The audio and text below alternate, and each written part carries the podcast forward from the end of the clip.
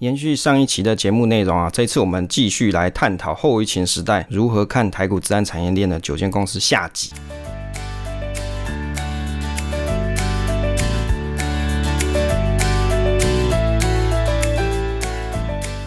我是威利，欢迎收听 Awesome Money。我是一个上班族，这里是我的投资理财频道，分享我喜欢的主题给大家参考，以白话的方式把我知道知识分享给你。喜欢我分享的内容的话，可以订阅这个频道。目前频道呢是通常是在礼拜五或是礼拜六上传。那我的学习就是我的分享。首先开头闲聊部分，现在时间呢是二零二一年的三月二十五号下午的八点五十分。今天我们的主题的内容呢是后疫情时代如何看。台股自然产业链的九间公司下集的部分。首先呢，这个生活闲聊的部分啊，这个空中听众问卷调查部分，因为有的听友还没有加入社群，如果啊你常收听这个节目，但是你没有加入社群的话，可以在下方 show note 帮我填一下问卷。那活动结束呢，会赠送一个小礼物跟卡片。那目前活动呢是打算进行到三月底左右。第二个就是未来的话，我们节目我会尝试着做一下就是时事的讨论，但是可能跟主题会分开。当然做实验看看看。大家接受程度怎么样？那第三个呢？最近这个长荣这个搁浅的案好像很红啊，就是大家一直在传这个图片。那我是第一次知道说，原来我们国家的这个船只这么厉害，可以阻挡了全世界的经济运输。当然，我蛮希望这件事可以赶快落幕，但好像还卡在那里，希望赶快可以结束。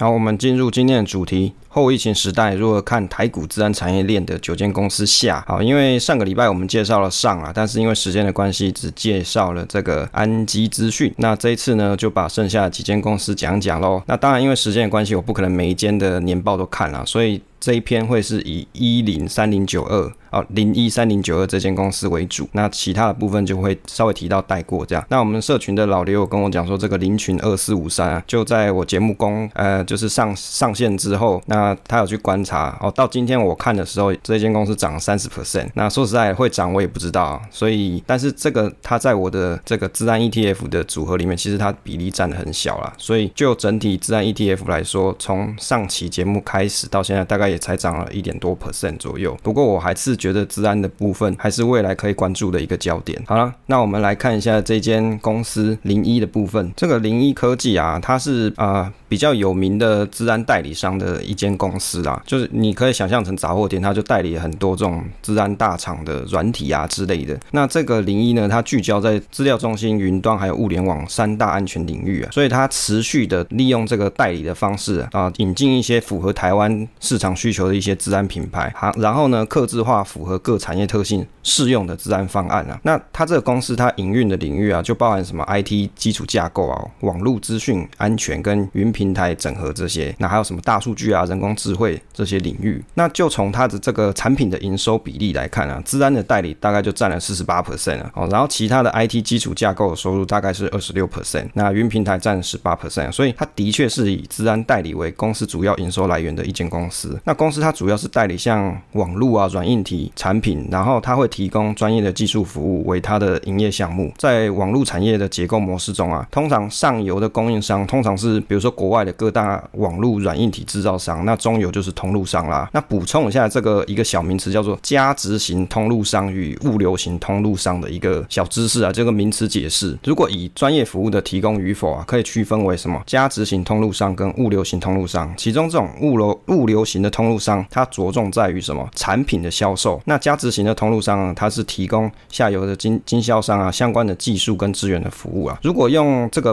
白话来讲啊，所谓的加值型哦，就是指说它还有卖一些技术的咨询这部分了，所以你看，像很多像，比如说像大连大这种 IC 的代理商啊，他其实通常不会只是卖你 IC 而已，他还卖你什么？他卖你 FAE 啊，就是帮你去做 debug 啊、技术咨询啊、软体提供啊这些服务等。所以像这种类型的这种代理商啊，它就是所谓的加值型通路商。那有这样子的一个服务，通常会比较容易打入这个产业链的市场，因为你有提供服务嘛，不是只是卖我 IC，你卖我 IC 这。这种东西其实说实在，它只是赚那个 IC 钱，大家不一定会想买。所以你如果可以提供技术的话，那是最好的，他们会比较这些公司会比较容易接受。所以像这间公司啊，它其实就是有提供这部分技术咨询的服务啊，所以会比较比起其他只单卖产品的呃这种代理商来说啊，它可能会比较容易打入市场。那他们的产品优势有什么？第一个就是它目前经销的伙伴有超过两千五百家，然后呢拥有比较完整的 IT 解决方案品牌，也就是说它代理的品牌可能够多了。再来就是它他拥有比如说完整的教育教育训练，然后还有一些展示中心给这些啊公司行号来看，那以及他有专业的顾问规划服务，还有比如说专业技术的。资源服务就刚刚提到这种，那优势还有一个，我觉得这一句这句话在年报里面看起来就多的啦。他是说长期趋势来看，是技术 IT 还是一个长期成长的产业？对啊，这一定的嘛，因为像这种治安的服务啊，这种 IT 产业啊，它一定是还是继续蓬勃发展。好，那提到这个劣势的部分啊，他写说经营模式受限于供应商。然后再就是同业竞争激烈，利润降低啊，资讯产品的生命周期短，跟库存风险高。其实做这种代理商的这种业务来说啊，通常同业竞争的确是很激烈啊。就像刚刚我举例，像大连大或是像文业这种公司，他们也是不断靠着并购啊小公司啊这种方式扩大他们的市占率。因为这种竞争一定会比较激烈，所以你就会可想而知，这个利润可能会比较低一些。那但是没办法，这种代理的业务就是这个样子啊。那再来就是生产周周周期短，你可能。这种治安产业的产品，你可很快就要太久换新一轮了。那如果关注一下这间公司，它所销售的地点，绝大部分都还是在台湾啦。那代理的。哪些大厂牌呢？比如说像是趋势科技嘛，大家都有听过的，像思科啊、微软这些，就是他们公司所代理的一些品牌。那接着呢，观察一下呢这间公司的一些财务状况啊，就是基础的观察一下这间公司它的 ROE 啊，长期看起来大概平均落在三左右。那目前的股价大概是四十多块钱啊。如果观察它的营收状况啊，从二零一六年到二零二一年，其实它的营收是有逐步的在增加的趋势啊。接着我们关注一下这个新闻的部分啊，二零二一年的三月六号的。新闻啊，这个零一科技的总经理他有表示说，因为受惠于旗下的网络啊跟储存治安这些业务亮眼，所以他写到说，营收获利写下历史新高。那展望啊，这个二零二一年的营运啊，整体资讯服务业它的需求其实还算是强劲哦，加上国内的制造业的资本支出提高，带动这种治安服务的市场业绩起来了。其实从他的这个这段话就可以提到，目前因为一些疫情的关系，导致说有些比如说你需要在家服务啊，或是你需要增加你的治安的这些企企业公司啊，它对于这种治安的需求就会提高。那一零一科技呢，它在二零二零年的时候营收是九十八点三四亿，那成长大概一成，写下历史的新高。这每股盈余的部分啊，是在三点五五元，那大概会配发三块钱的现金股息，配发率八十。八十 percent 还是八成。那如果以三月五号那时候收盘价来看是四十三点九五元，计算它的值利率大概就有六点八 percent。所以如果你你以六点八 percent 来看，其实还算不错了啦。如果你想要长期持有它的话，你又很很希望有股息的朋友的话，那这个六点八 percent 算还不错。那零一在这个网络啊、储存、治安、云端这些领域，其实它都有一些亮眼的。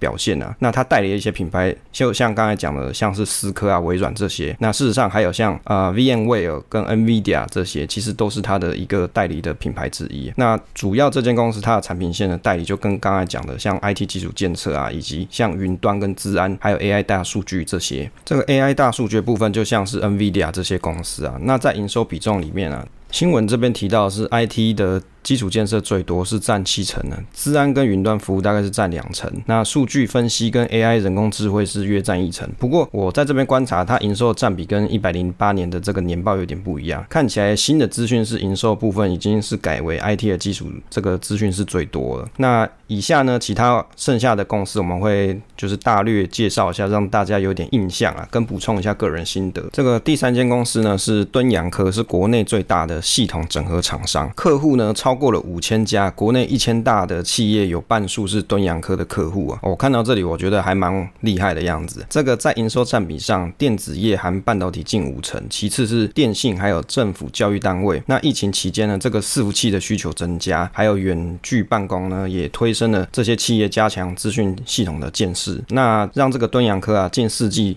它年增率啊达到了五点八七 percent。那我的心得是说，敦洋科啊，它在治安这一块有代理了一些国外的大厂，但是公司还是主要以维修咨询啊，还有网络产品相关的服务占的大概是一半以上啊。那观察了它的营收比重啊，去看就可以知道，像咨询跟维修服务啊，占了三十一 percent，这是在年一百零八年的年报里面写的。那网络产品占了二十一 percent，工作站跟伺服器的主机大概占了十三 percent 左右，所以它的营收占比的来源大概就是这样子。那我们如果观察一下它到底代理了哪些公司呢？比如说像是 Hitachi 的 Data System Limited 的，然后呢还有像惠宇科技，还有呢这个福基子，还有 NVIDIA Corporation 啊，就 NV 嘛，还有什么易修资讯技科技这些，那有些是算是蛮。大的公司啊，那刚才讲这个惠宇科技啊，其实大家听的中文可能不太懂，其实它就是 HP 啦，哦，就是这几间大公司它是有做代理的。那观察一下呢，最近的新闻大概是三月五号的时候，这个敦洋科啊，它去年已经掌握差不多四十亿元手这个订单在手，金额创历史新高，其中大概超过八成会在是今年认列。那相较于一百零八年底啊，这个手上订单大概会多了三十六亿左右，所以营收大概不会太差。那在二零二零年的营收大概是五十四呃五十五点四亿，年增大概是零点四 percent，算是创历史新高。那税后的净利大概有四点九七亿元，那年增是十一点四元啊。每股税后纯益呢大概是四点六八元，年增十一 percent。那其实呢讲了这么多，就是说他现在手上订单很多了，那许多像是一些设备啊都在跟客户正在做专案的测试中，所以它也有增加了一些存货。那因为去年疫情的关系，就带动了这些远距办公啊，也带动了这些网络相关跟 PC 啊视讯会议的需求。那像包含像微软啊、思科啊这些的视讯方案跟资安的需求就会明显增加。目前看起来它的这个需求还是会继续延续啊。第四间公司呢，就是金城资讯。金城资讯这间公司啊，其实大家应该不陌生啦。那它最有名的一个产品呢，就是大家每次你去看一些什么投顾老师啊，在那个电电视。上面都会播一个那个看盘软体，叫做轰天雷啊。如果你有知道轰天雷这个东西，你大概就是看过他们家的产品了。好，它叫做金城轰天雷看盘软体。那这间公司呢，其实呢，它主要是做跟金融业相关为主，所以营收占比大概是占了三十三 percent，从金融业这边来的。那金融业它又非常重视这个自然议题，因为一旦发生错误，大概就是上亿元以上的损失啊。那关注一下这个金城资讯它的一个小小的新闻，金城资讯跟资安新创公司瑞勤数位合作，那就是代理的监测网络产品，协助企业打造高弹性的监测网络，以及服务产业哦，客户多年的经验，它可以提供企业完整一条龙的五 G 网络方案。那首阶段呢，是先瞄准政府啊、金融跟电信产业提供服务啊。其实如果说他们家是以这种金融业为主的公司啊，那他在推出这个资安产品，我自己是觉得是。蛮有优势的，为什么？因为它既有的客户很多，所以如果它可以在治安这个地方啊，稍微琢磨把这个领域做起来啊，你很你其他的，比如说其他的业者，你想要打入像金融这一区的人就不太容易，因为它会有一个很强大的先行者护城河，这是我的看法。好，那第五间公司呢是瑞奇电通，瑞奇电通啊，它的公司啊前前公司，应该说他的公司本来的名字是叫做朴实科技啊，成立在二零七零七年四月十九号，那大概。在二零零八年的时候变更了它的名字，变成现在叫做瑞奇电通。那二零零九年的时候，公司又合并了这个微富科技。所以啊，公司事实上它是红海集团下的华汉转投资公司。那目前是国内最大的网安平台供应商啊。这个工业网安大厂瑞奇电通去年收购了这个整合式通讯系统业者叫做啊浩凯，从资讯科科技跨足到维运技术 OT 领域啊。维运技术我们应该在上一集有跟大家讲过，基本上就很像是做那个。战情室的概念，就是在 watch out 的各个，比如说治安的这个这个。有没有漏洞啊？被人家侵侵犯啊，或是有入侵啊，有骇客啊之类的，所以它就是一个维运技术。那目前有打入像打入像德系，还有日系车大厂，还有台积电等治安设备供应链。那预计是在明年的时候可以放量。那我自己的心得是，这间公司其实它就是红海的转投资公司啊，偏重工业网络安全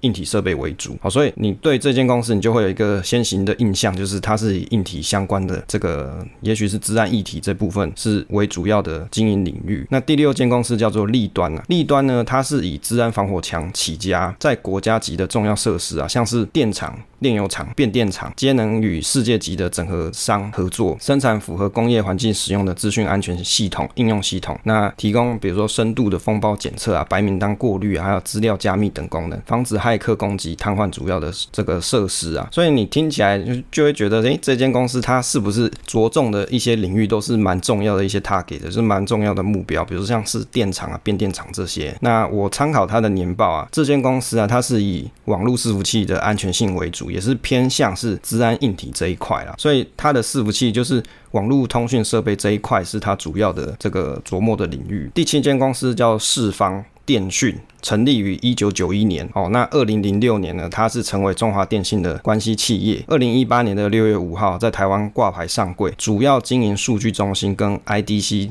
机房服务，还有数据网络服务，还有语音通信服务，跟就是像什么嘞？像网络电话跟这个你各位的公司应该都有这个企业语音结费方案了，还有云端应用服务这些。讲到这个四方电讯啊，其实它是一间啊蛮重要的公司哦。四方它近年主要的成长是来自于机房跟云端服务啊，那比较不容易受到贸易战跟疫情的干扰。那而且呢，它是网络交换中心跟这个机房啊，提供比如说什么 Google Cloud 啊这些国际公有云的直连服务。相较于竞争的同业，它可以提供更多的云端解决方案，还有一些串联的服务，有点像是云端百货的角色。那随着很多公司进驻到这个云端里面嘛，它就会有更多的企业，那更多的生意可以做。这样讲完，可能大家还是对这间公司没有什么印象哦。事实上，四方电讯它算是台湾一个蛮重要的公司哦。在二零一三年的时候啊，曾经发生了一件大事，就是四方电讯大楼机房失火，酿全台网络大宕机，十年来最惨的网络灾难。所以当年呢，像一些比如说雅虎啊、台湾高铁、微软啊，好像远传啊、台湾大这些啊，他们都受到这个四方电讯的，就是因为它失火嘛，所以导致这个网络全部瘫痪哦。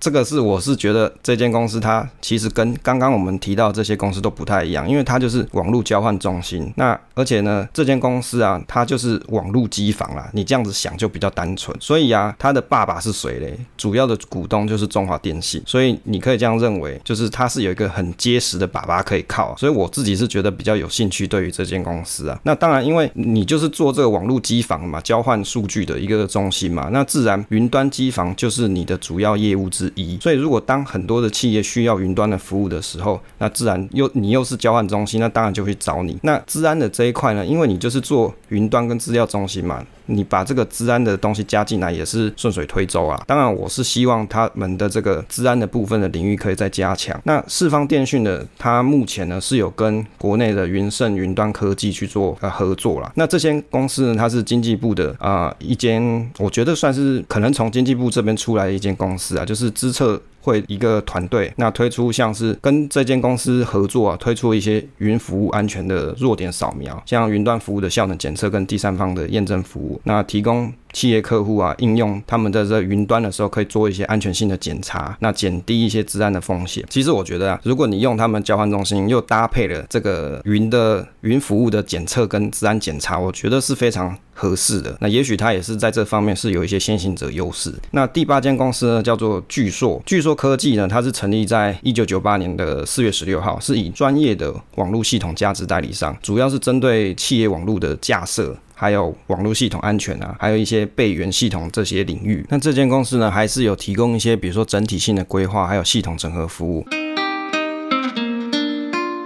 欢迎大家来到这个休息时间。今天休息时间呢，要跟大家介绍一首歌，叫做 Arcade。那中文好像翻译叫做游戏厅啦。那当然会知道这首歌呢，主要是因为我听了一个，就是专门翻唱的一个 YouTube 频道，叫做 Android Foy。那他呢，这个是一个蛮帅的帅哥，大概今年是十九岁，他是洋人跟韩国人的混血。那他的颜值蛮高的，主要是翻唱一些欧美流行歌曲。那他偶尔也是有一些弹唱啊，暂暂时是没有听过他的一些原创作品。那这首歌呢，他是。跟跟他的，我猜啦，是他的妹妹一起那个演奏的。他是弹吉他，那他妹妹是唱歌的。那这首歌呢，他们唱起来是非常好听的。我是觉这样觉得。那他的吉他的技术算是我觉得还蛮好的。那每次演唱这些翻唱的歌曲啊，都蛮清新的，就很适合。比如说你想要好好 Q 一下的时候，你就可以听他的歌，好好 Q 一下了。那本来这首歌《Arcade》呢，它是另外一首啊，它的原唱是 Duke and Lawrence 啊，Lawrence 这个歌手他所唱的。当然，我觉得原唱跟翻唱还是有一点味道不太一样。那翻唱的这个小妹妹呢，她的歌声让我听起来的清晰感是比较好一点，但是原唱给我的感觉就是会有一点啊，怎么讲，沧桑感跟悲伤感在。那这首歌的歌词，我觉得意境也不错啦，大概念一下歌词给大家听呢。I spend all of love I saved，就是我花光了所有爱的积蓄。We are always a losing game，我们永远是一场必输的游戏。Small town boy in a big arcade，小镇男孩在偌大的游戏厅中。I I got addicted。To a losing game，我迷上了一场必输的游戏。Oh I know, oh I know，我所知道的是，Loving you is a losing game，爱你是一场必输的游戏。好，这个这首歌呢，就有点像是怎么讲，想爱爱不到那种感觉啦。好，这是我的一点点小见解。那如果呢，你想听听这首歌的话，可以在下方 show note 点进去听听看喽。最重要的是，在一百零八年的时候加入了这个嘉士达集团，好，成为这个嘉士达集团旗舰之一的一间公司啊。如果大家有关注这个嘉士达集团啊，在近年呢，连带案贷了上百亿，然后并了非常非常多的公司，所以这个巨硕科技呢，就是嘉士达集团之一啦。我相信它应该可以为集团带来一些优势才对啊。那这间公司呢，它代理的一些软硬体产品啊，都是全球知名的一些品牌，好像思科又来啦，还有 IBM 啊，跟 Oracle，还有 Dell，跟 EMC，还有 Hitachi 这些产品线呢。如果我们去观察啊，这个一百零八年的年报，大概在工具整合的应用，大概占了大概二十四 percent 左右。那工作站跟伺服器主机这些占了大概四十一 percent，还有像是网络啊，网际网络跟通讯设备的软硬体，大概是占了三十 percent 左右。那当然最后还有一个技术服务跟教育训练，大概占了。三点四 percent 左右。那如果去关注它的官网，就可以看到说它有代理很多像是治安相关的软体大厂，好像什么麦卡菲啊，就是 M C A F E E。可能大家在装一些什么啊 Chrome 啊这些浏览器的时候，它不是就叫你装这个防毒软体吗？免费的。那这些就是他代理的一些软体公司的详细的细节，到时候如果我这个文稿发布的时候，大家可以再去看一下到底有哪些啊，因为细节太多就不讲了。第九间公司呢是林群，林群电脑公司呢，它是在一九七五年的时候。啊，七月十七日上市哦，这个一九七五年真的是蛮久以前的。它是透过比如说电脑软硬体啊，跟通讯技术提供系统整合服务。那在二零零一年的五月上市。那公司它提供一些系统整合服务，包含像是电脑系统规划、设计、导入跟维护，还有整体资讯委外服务等等。那治安的服务呢，重点是它可以克制客户的一些需求。如果去观察这间公司它的一百零八年的主要营收占比啊，八十一 percent 是系统整合跟电脑设备销售，那十九 percent 是。电脑设备维护大概是这样。我的心得是哦，这间公司看起来也是硬体为主。那截至到二零一九年，公司的营收比重还是在系统整合跟电脑设备销售占了八十一 percent 嘛。那在治安上面的比重事实上是没有太重了。好，就是从这个营收状况来看是这个样子。最后呢，这个台股治安供应链的一个小小的心得跟大家分享一下。其实观察这九间公司啊，是台湾主要的一些治安公司，你会发现绝大多数还是以硬体为主。例如说像是云端运算的伺服器啊，或是相关的网络伺服器系统。所以治安的软体啊，都是基于这些伺服器上去发展的。我不确定这样子是不是这个治安的整合性会很好。如果没有讲好的话，这个就是你大家没有讲好一个共通的 protocol 嘛。你可能会有各家各出自己的这个机器，你都会有不同的弱点，那你可能需要的防护方式也会不太一样。当然，我不是做这个治安的工程师啊，我没有办法这么了解。但是我从逻辑上，我就可以去想，每个人都出自己的一套云，或者是每个人都出自己的一套。自然伺服器，你要可以沟通嘛？你要可以达到这个无漏洞啊？我相信是不太可能的。那其中啊，我自己是觉得最可以关注的一下是这个四方电讯。那因为它是中华电信的这个子公司啊，也就是中华电信是它的母公司。如果你是以保守投资的角度啊，看起来是可以去关注一下，因为它已经有这个网络交换中心。那这些机房的治安应该是最重要的。哦，刚才有讲到嘛，因为它它失火，全台湾之后都不能上网，你也不能打电动了。好，所以这个机房的这些治安应该是全台湾蛮重要的一个地方，那对大家都蛮重要的。那第二个呢是这个安基资讯，因为它是治安的整合厂商，还有国内唯一受认证的。治安建设服务实验室，其实这也是一个明显的护城河啦。那如果你以啊这个角度去看的话，当然它目前还是营收以政府为主。那如果未来可以打入一般的企业更多的话，那我相信它还是有一些优势存在。那第三个像是这些代理商啊，就是治安代理商，这个零一啊跟敦洋科这些算是治安软体大厂的一这个代理业务为主要核心的公司。如果以投资治安产业的角度来说啊，我认为啦，代理商代理这些国外的软体公司，应该是最直接可以让国内企业治安升级的来源哦。因为像这个，因为代理嘛，你是马上就可以有国外的这些 resource，这些治安的软体商可以引进进来。那如果你投资的角度来说啦，现有这些国外大厂，它还是具有比较强烈的竞争优势。那当然，国内这个安基资讯，因为算是才在起步，所以它的软体的开发的时程啊，跟它所啊导入的这些私人企业，其实还不是很多。当然，如果你以啊投资的角度来看啊，它未来是有它的成长性。只是如果你当下要以保守的投资来说，投资这些代理商的这个啊，你如果你把你的资金放在这些代理商里面呢，可能会比较保守安全一点。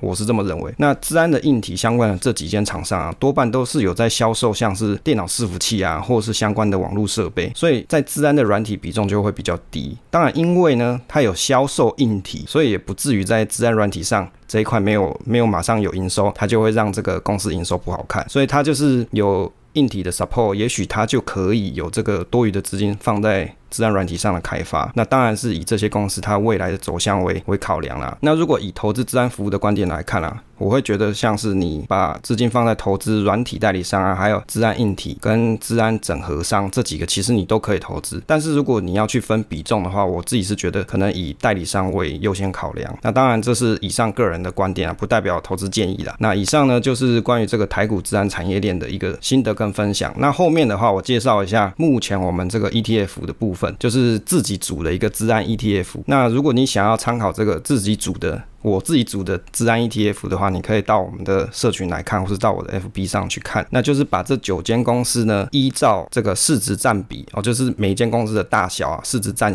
占比来来去做资金的投放。那这个资金呢，是以十万元来做计算。当然不是只说我马上就是真的投十万块了，不是啊，这是一个模拟嘛，就是一个观察名单，也不代表我有去买入。那只是我去看我这样子组起来，长期比如说放个半年一年来看，这样子走势。怎么样？那依照这个目前的市值权重来看啊，最大的比重目前看起来是这个四方跟。金城资讯这两间公司大概都是占了二十六 percent 左右，那其他的像刚刚我们讲啊，开头讲了这个林群啊，大概只有占了两 percent 左右，事实上是不太多的。这个瑞奇电通呢是占了九点三 percent，那安基资讯呢是占了二点四 percent，所以相较起来都还算小一些。所以以这个 portfolio 来看，是四方跟进程资讯是为最大种了。那后面到时候大家可以再来关注一下这个绩效的状况。反正它是我是使用这个 Google，它每天可以自己去更新绩效，当然。绩效更新那一段程式自己写的，但是每天自己去执行这件事是 Google 做的，然后就你只要把脚本设好，它自己就会做。那后面呢，补充一下这个直率的部分啊，因为我们的。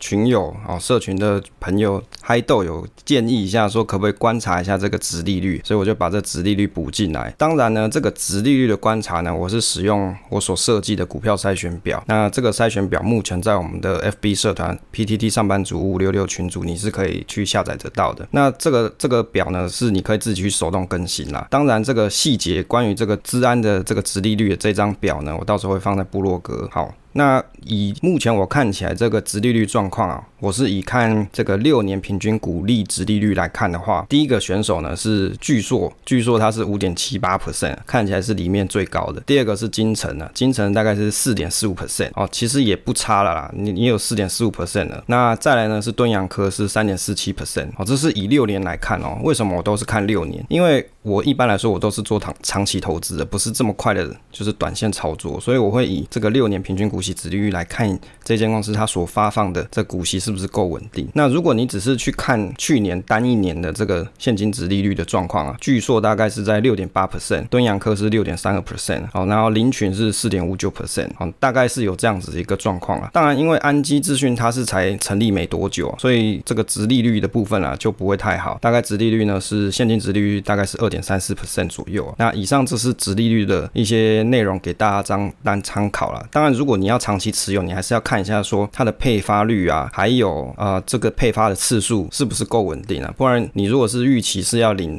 他的这个股息的朋友啊，你就可能很容易失望了。然后零股息的角度跟价值投资还是有一点点不一样。哦，因为你要你需要现金流的朋友，你就必须要去注意你这个股息发放的稳定度。但是如果你是以价值型投资啊，长期持持有为主的话，可能它在未来的这个股价成长性才是你比较着重的一个一个角度啦。哦，每个人所关注的需求点不一样啊，都没有错。好了，以上呢就是关于这一次九间资安公司的一些介绍跟心得分享。那那以上这些标的啊，不建议大家自己随便乱买，你一定要自己去研究。那这样子持有，你才会有信心啊。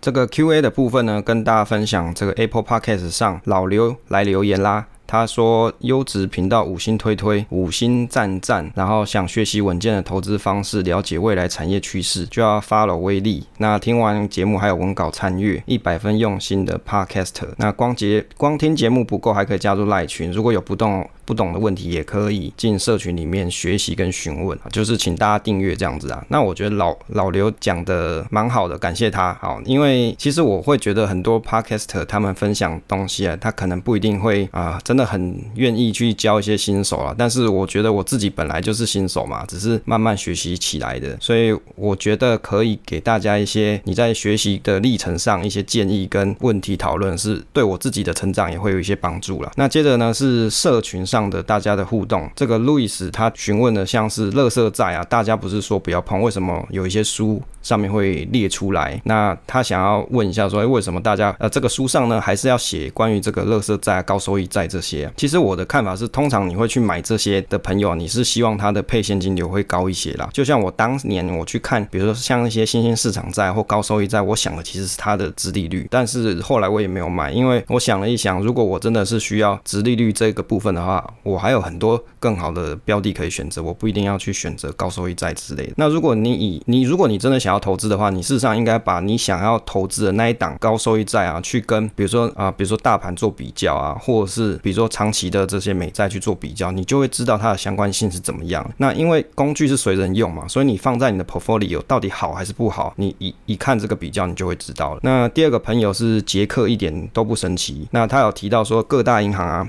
就是他看杂志啊，就说到各大银行有一些估值哦，就上周的一篇内容，他有讲这个殖利率标为什么这个资产重新定价来临呢？其实这个债券殖利率提升啊，金融业会受惠。这个如果我们用白话来讲啊，就是债券殖利率调高，因为短期股市它会回调，但是。长期的经济趋势它会转好，长期经济趋势转好会怎么样？这个原物料就要上涨嘛，因为大家这工业需求就会提升嘛，就会一直去买原料。像你听到什么铜啊、石油啊这些，像石油涨就大家就惨了哦，因为你买东西物价就要上涨了。哦，所以呢。各个国家它怕这个通货膨胀，那它就必须要把这个银行的利率做一些调升，所以银行业它的估值就要提高，意思就是说银行它可能可以赚比较多的意思。所以你看啊，像去年我们有做一期是这个如何看这个金融股啊，它这个就是比较状况比较差的情形。那那那一期我们就有跟大家提到。那但是呢，如果你又回到现在这个时间点来看，你又会想说，哎，金融业好像又不错了，是不是可以买一下？啊，去年你又不买啊，现在你又想要买，对不对？是如果你真的要买。我其实我会觉得，像金融业这种东西，你就是如果你有闲钱，你就。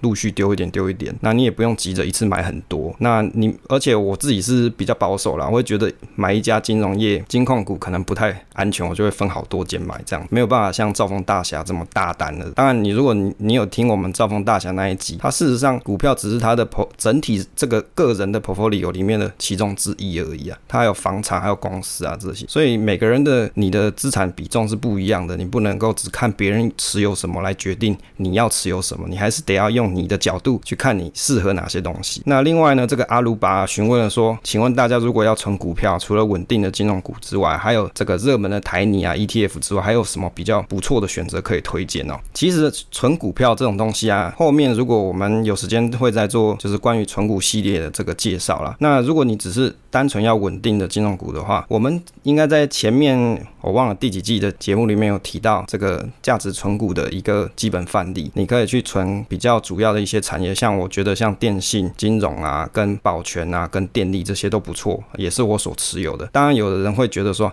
啊，电信业它的殖利率衰退啊，那成长不好啊之类的。当然，我的看法不是这样啦。如果你有去听过像是五 G 这一期节目呢，或者是现在我们有介绍这个台湾大的部分，那这些内容呢，就会跟你讲，其实我自己是认为他们未来还是有成长发展性的。那如果你只看当下的殖利率很差，那你就会忘记它未来的成长的可能了。当然，你会想说，哎，中华电信它这么稳定，怎么会有什么成长？但事实上，五 G 的建设它就是身在其中嘛。那这就是政府的基础建设，那势必它就是会有一定的成长在。那另外呢，这个一一有提到高值利率是不是要思考股价跌太多才变成高值利率？对，没有错，因为你去看有些公司啊，它值利率特别高，十趴、十一趴这么高。那你问我会不会敢买？其实我不太敢买，为什么？因为我会觉得，如果你只是价值存股的角度啊，通常一般三到七 percent 大概就是极限了。那甚至有时候可能金融业比较衰一点啊，比较倒霉一点，它可能有七 percent 或八 percent，那那个是偶尔才会有出现的状况。那群里面的路易斯有提到说，这个美元指数的高低是跟着美金涨跌的嘛？那其实美元指数它当然是跟美元同步没错啊，但是你要涨跟跌这件事，你要看跟什么货币对去比对。美元指数它本身是跟六个国家去做比对，那又可以称作叫做美汇指